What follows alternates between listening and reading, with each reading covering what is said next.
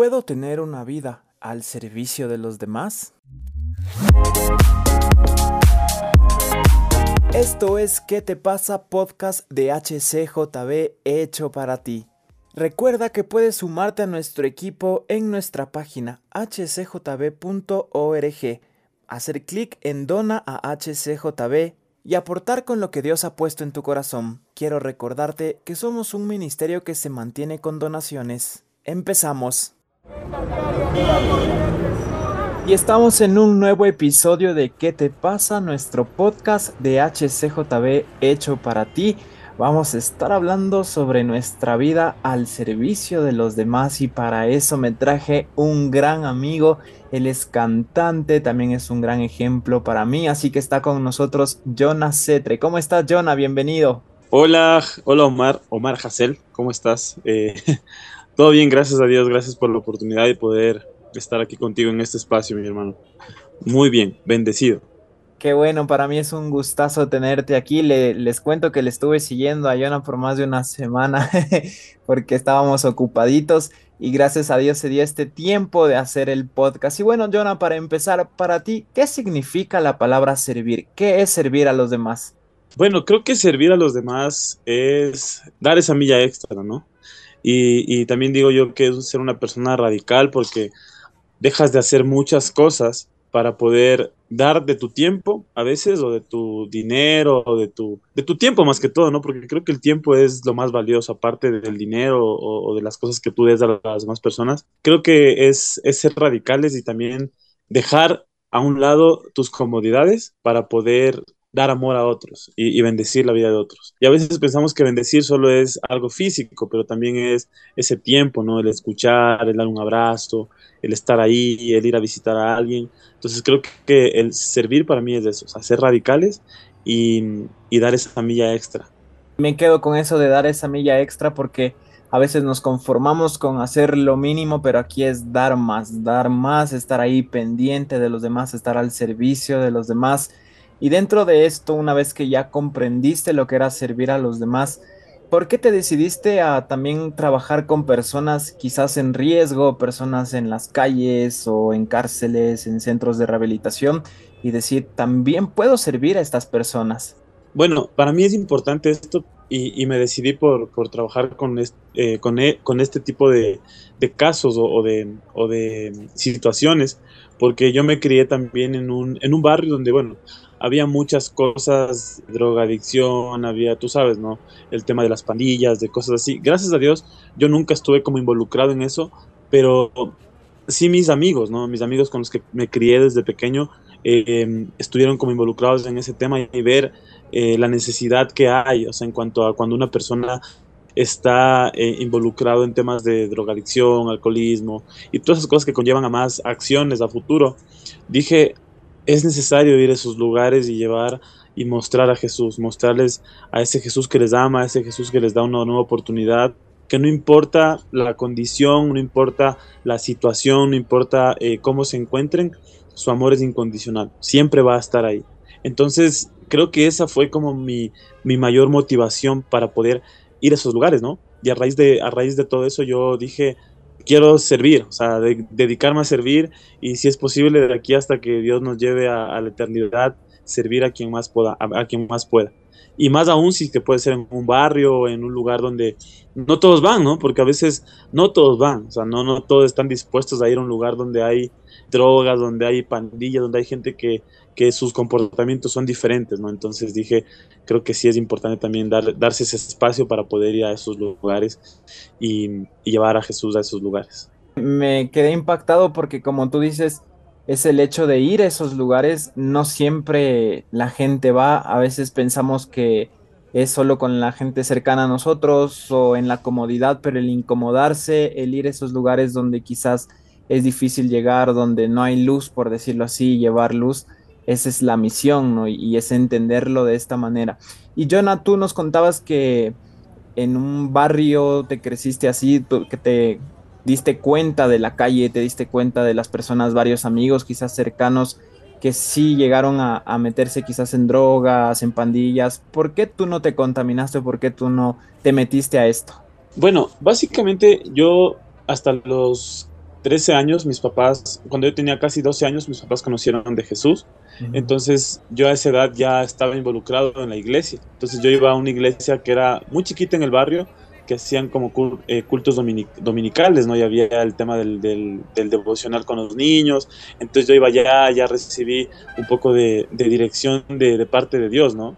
Y a su vez también dije, oye, o sea, ¿por qué, por qué, por qué tomar ese rumbo si puedo ser puedo ser diferente, hay un propósito para mí, porque al final nosotros somos los que decidimos, ¿no? Eh, no te voy a mentir, muchas veces me ofrecieron, muchas veces me dijeron, ay, Jonah, eh, ¿por qué no lo haces? ¿Por qué eres quedado? Yo decía, prefiero que me digan eso a que mi futuro se, sea perjudicado por consumirlo por, o por involucrarme en eso. Entonces, perdí mucho, mucha gente, mucha gente se alejó de mí, mucha gente se apartó de mí porque era como el raro, ¿no? El que no hacía nada pero creo que es como importante ser radicales también en ese sentido. Y creo que Dios también me ayudó, ¿no? Porque yo le pedí, porque yo le pedí, le decía a Dios, yo quiero ser, yo quiero estudiar, yo quiero eh, ser un poco, no sé, tener algo, tener, no sé, mi familia, poder construir algo. Entonces creo que desde ahí yo ya le pedí a Dios que, que me guarde, ¿no? Y la palabra es clara, ¿no? Si que tú le pides, Él te va a dar. Entonces ahí, ahí está el resultado de, de esas oraciones desde pequeñito. Reacciona, ¿qué te pasa?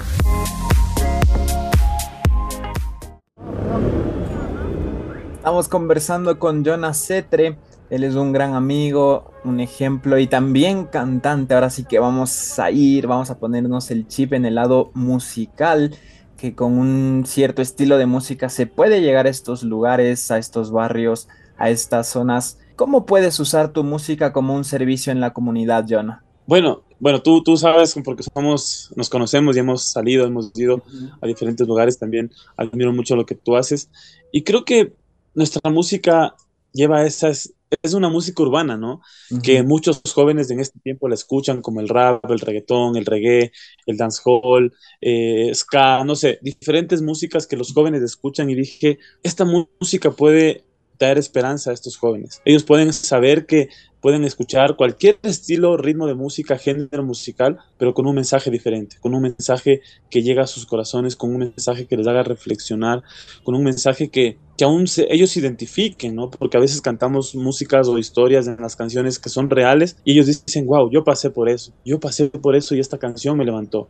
O ir, un, a ir a un barrio y, cantar, no sé, una música, un hip hop, un reggaetón, los jóvenes van a decir, oye, o sea, estos manes son cristianos, pero aún así cantan reggaetón, cantan hip hop, obviamente con un mensaje eh, bíblico a través de nuestras músicas, ¿no? Llevando el mensaje de Jesús. Entonces creo que a través de eso también nosotros podemos llevar y mostrar a, Jesús y, y, servir a la gente, ¿no? Servir a la gente, porque a veces vamos a barrios y hay dos personas o tres, cuatro personas y tú dices, esto es servir porque al final yo invertí en mi canción, ¿no? Invertí en la pista, invertí en, la producción, invertí en todas las cosas, y tú vas a un lugar donde hay cuatro, cuatro personas y cantas para esas cuatro personas, y ves que esas cuatro personas están, están siendo como que tocadas por Dios a través de tu música, tú dices, para eso fue, para eso fue que, que invertí, ¿cierto? Invertí, no importa lo que haya invertido, esas cuatro personas escucharon un mensaje diferente y escucharon un mensaje de salvación, un mensaje de Jesús.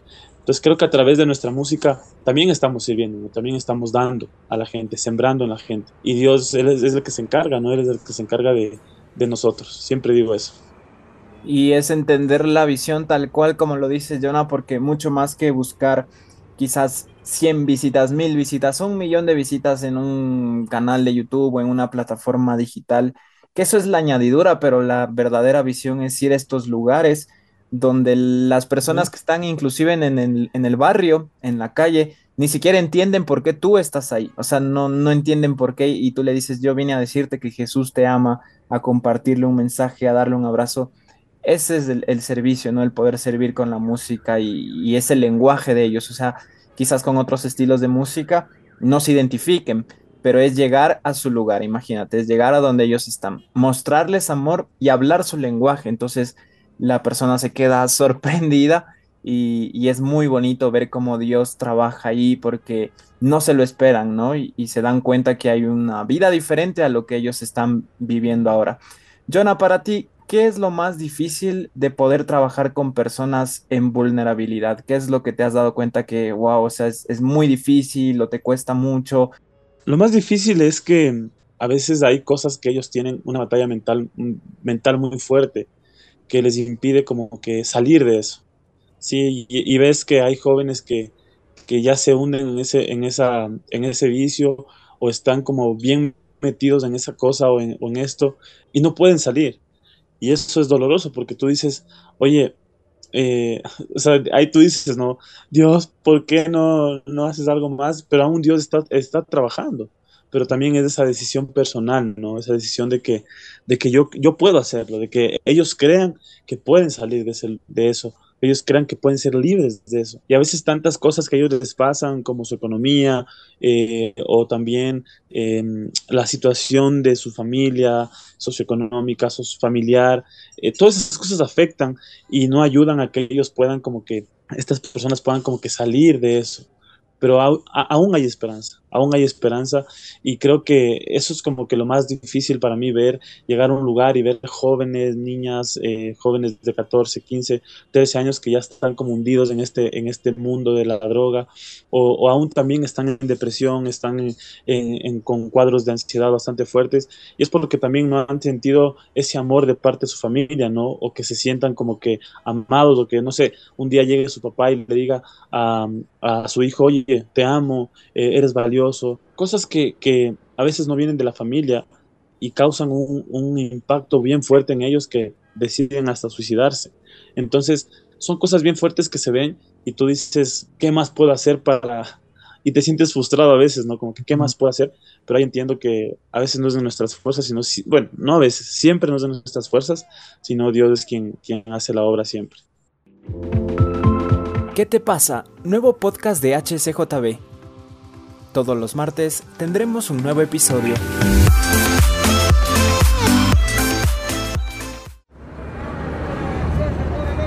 Y estos cuadros tan difíciles que uno conoce y te entristece, te rompe el corazón. Y como dice yo, uno quisiera ese rato hacer las cosas, pero creo que lo hemos aprendido, ¿no? Que Dios sabe cómo obra. Y luego te das cuenta que el mensaje que tú sembraste ahí después de un año, dos años, te das cuenta que cambió su vida, que ya no está como era antes, y ahí te pones a pensar y dices, wow, o sea, solo Dios puede hacer esto. Jonah, ¿cuál es tu sueño ahora mismo? Bueno, ahora, ahora mi sueño, bueno, mi sueño está compartido con, con varios amigos. Eh, somos parte, bueno, tú sabes, somos parte de Ecuador Pide Vida y nuestro sueño es tener una fundación en la cual podamos recibir a, chicas que bueno, están embarazadas, que sus papás o, sus familias no les dan el apoyo, que puedan tener un, lugar donde puedan llegar, sentirse amadas y aún saber que ellas eh, traen en su vientre un, ser que, va a vivir en esta tierra y que necesita de su amor eh, también un lugar donde puedan ir los chicos que están en situación de calle, puedan tener comida, puedan tener eh, eh, alimentos, puedan tener ese, ese amor que, que, a veces en la calle no lo tienen, ¿no? Sus familias ya se rindieron y, y dejaron que ellos se pierdan en las calles.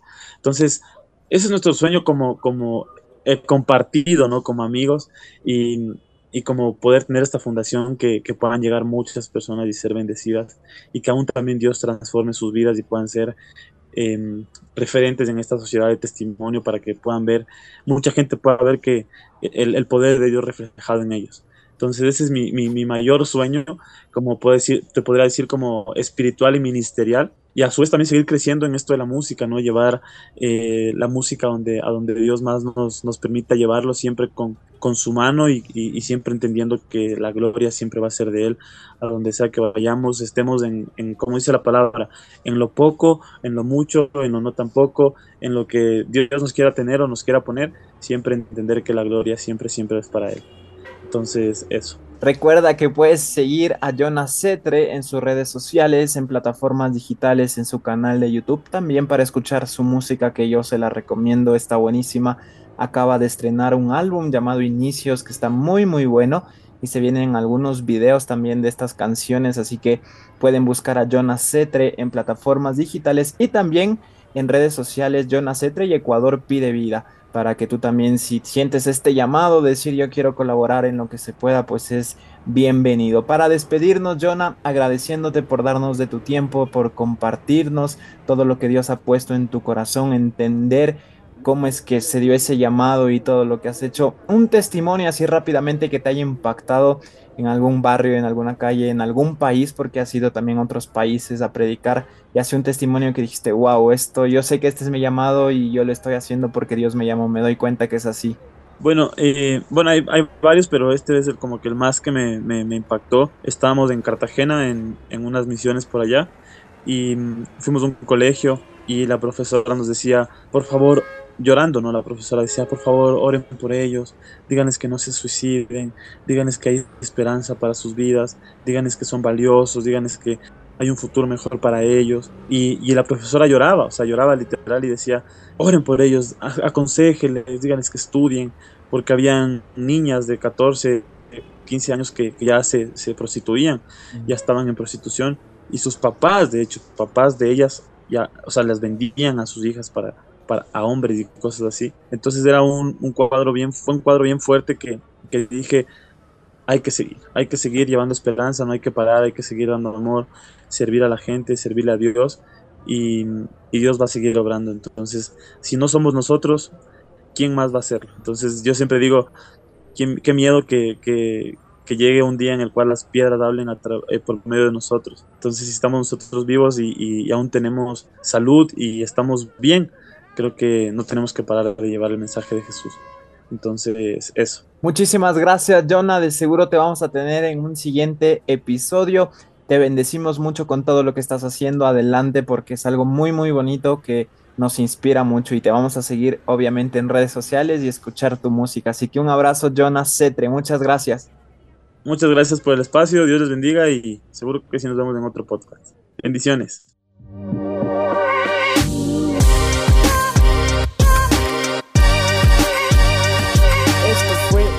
Pasa? Recuerda que sin tu vida no sirves a los demás, a veces no servimos. Así que pues a tomar nota y a ponerlo en práctica. Tenemos más episodios de ¿Qué te pasa? en tu plataforma digital favorita o en nuestra web hcjb.org. También puedes seguirnos en redes sociales, en Instagram como Radio HCJB, Facebook HCJB o TikTok Radio HCJB. Nos encontramos la siguiente semana en un nuevo episodio. Si no lo has compartido con tus amigos este podcast, ¿qué te pasa?